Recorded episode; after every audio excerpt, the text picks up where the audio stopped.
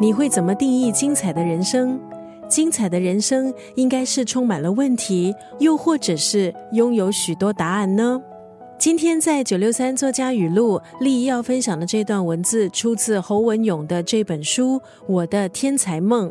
这是一本叙述侯文勇的往事、自传性质的散文集。侯文勇对男性，特别是台湾男性的苦衷，有很多琢磨。很多男人背负着社会的期待，从事业成功到好爸爸、好丈夫各种的角色，但是却忘了一个非常重要的角色，那就是自己。字里行间写出男性的无奈。在书中，侯文勇也用轻松诙谐的笔触，借由叙述自己的故事来传达：一个人的生命中最了不起的成就，无非就是发现自己，并且勇敢的成就自己。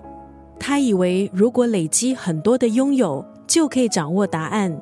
曾经全心全意拥抱这样的信念，扮演着某种答案示范者的角色，直到生命中成功、衰老、无常、死亡和侯文勇擦身而过，让他看穿了所谓伟大的功勋，还有意气风发背后的虚幻。今天在空中就要分享这本书《我的天才梦》当中的这一段文字。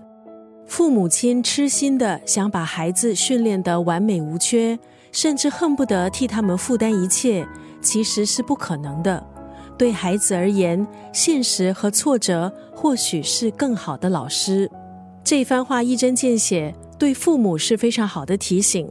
或许父母亲应该停止对孩子的焦虑还有期待，好好和孩子相处当下拥有的每个时刻。谁的青涩岁月不是跌跌撞撞的走过来的呢？